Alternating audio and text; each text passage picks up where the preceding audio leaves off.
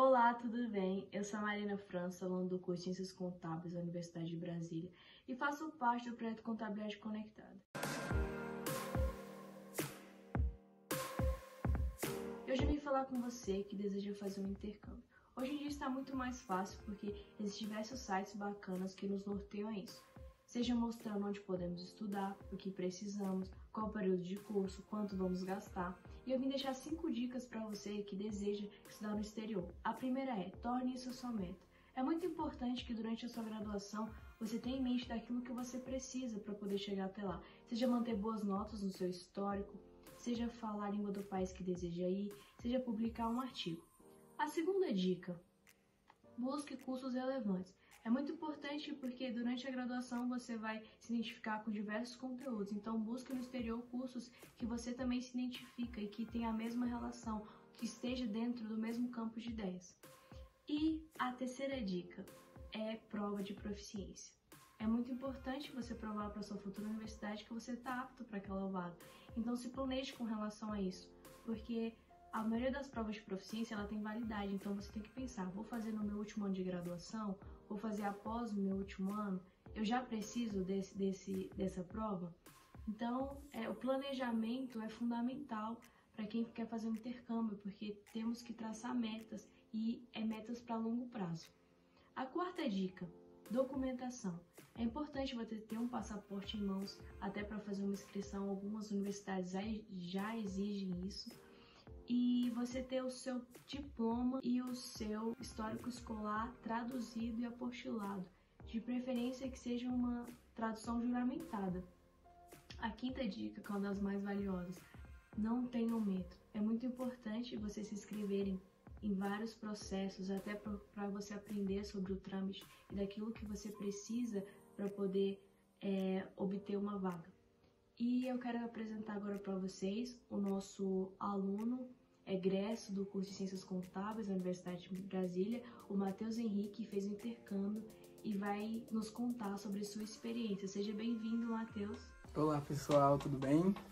Bom, meu nome é Matheus, eu sou recém-formado no curso de Ciências Contábeis da UNB. Me formei recentemente no segundo semestre de 2019 e eu fui convidado pela Marina e para o pessoal do Contabilidade Conectada para falar um pouquinho para vocês sobre a minha experiência com o intercâmbio.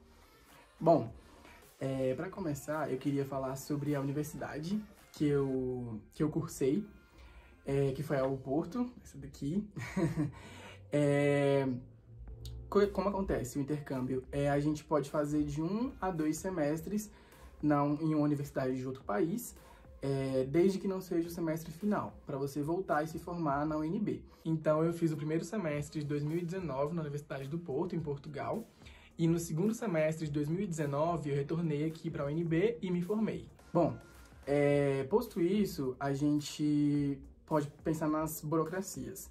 Por exemplo, visto. É, passaporte, a gente já sabe como é que funciona, essa questão com, é com o... É aqui no Brasil mesmo que a gente resolve, só que o visto a gente tem que resolver na Embaixada de Portugal.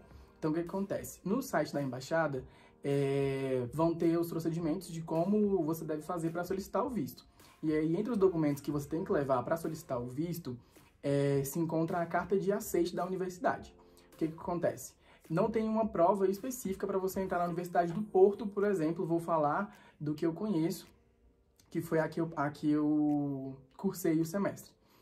Na Universidade do Porto não existe uma prova específica. Você faz um formulário de aplicação no site deles com, preenche várias perguntas, é, responde várias perguntas, preenche seus dados e envia o formulário de aplicação para eles. Envia um, uma declaração também de que você é aluno da universidade daqui, do seu professor e do seu coordenador e também do, do INT, que é o Instituto de Relações Internacionais da UNB, falando que você está apto para fazer o intercâmbio e quais disciplinas você poderia cursar.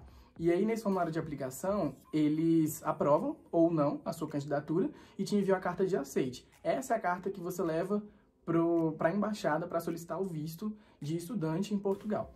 Então, você leva, tem, demora um certo tempo, porque você tem que agendar, tem que levar a documentação, você leva seu passaporte para eles colarem lá, o, anexarem o visto. E aí, depois disso, você busca o passaporte com o visto. Eles, porque pelo menos em países da Europa, você pode ficar até três meses apenas como turista. Então, o visto de estudante ele vale por um tempo maior. E aí você consegue entrar e sair do país, caso queira turistar ou algo do tipo, e estudar tranquilamente. Bom, é, lá em, na Universidade do Porto, eu fiquei, fiz matérias do curso de gestão que lá na Universidade do Porto é uma mistura de administração e contabilidade. Eles não têm um curso específico para administração, nem um curso específico para contabilidade. Em algumas outras universidades de Portugal tem, mas na U Porto não tem. Então eu cursei matérias híbridas, é, ali que, que permeiam os dois cursos, né? Então eu aproveitei algumas como optativas e algumas como obrigatórias quando eu retornei para a UNB e isso fez parte da minha grade curricular e compôs os créditos que eu precisava necessários para minha formatura. Então, eu é, trouxe todo o histórico e aproveitei as matérias aqui, com a aval da coordenação e tudo mais. Bom, por que Portugal? Eu participei do programa de bolsas de intercâmbio ibero-americanas, que é patrocinado pelo Santander Universidades. Então, o programa ibero-americano, ele te dá a oportunidade de você ir para universidades na América Latina ou é, Portugal e Espanha, na Europa. Então, assim, as outras, as demais eram aqui na América Latina.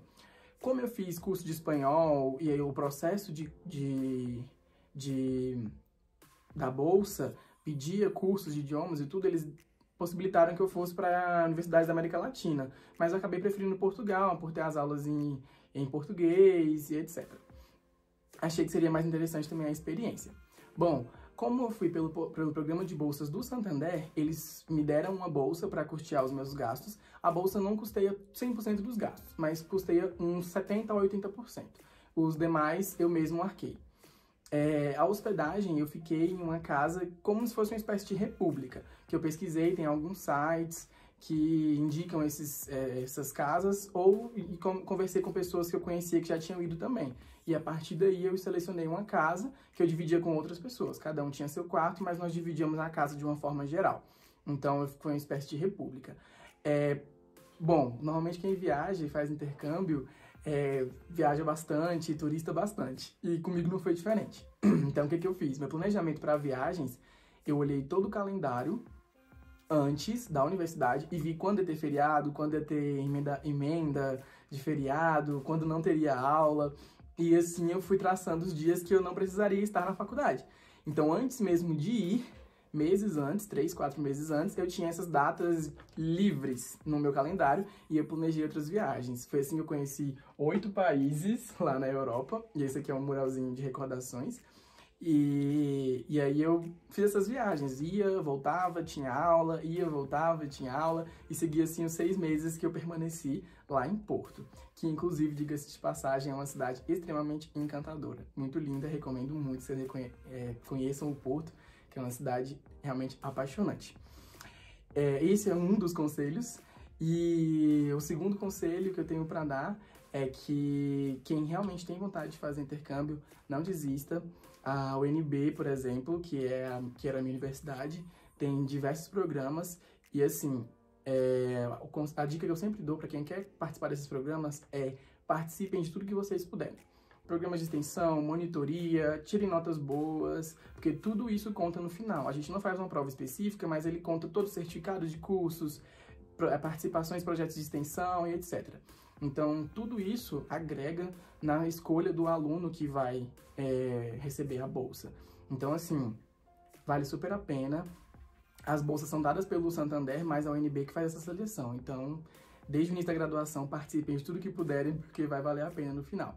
E depois, lá no intercâmbio, aconselho que tomem muito cuidado com as viagens e festas, porque é tudo muito bom, só que o foco principal é o estudo, né? Então, se a gente deixar distrair um pouquinho, a gente acaba perdendo um pouco no foco, foco nos, nos estudos.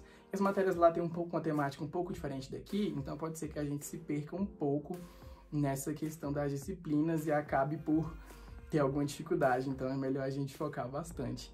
É, lá na Porto, por exemplo, eles ofertam disciplinas em português e em inglês. Eu optei por fazer é, a maioria das disciplinas em português e uma em inglês. Aproveitei para treinar o inglês e isso para mim foi muito bom.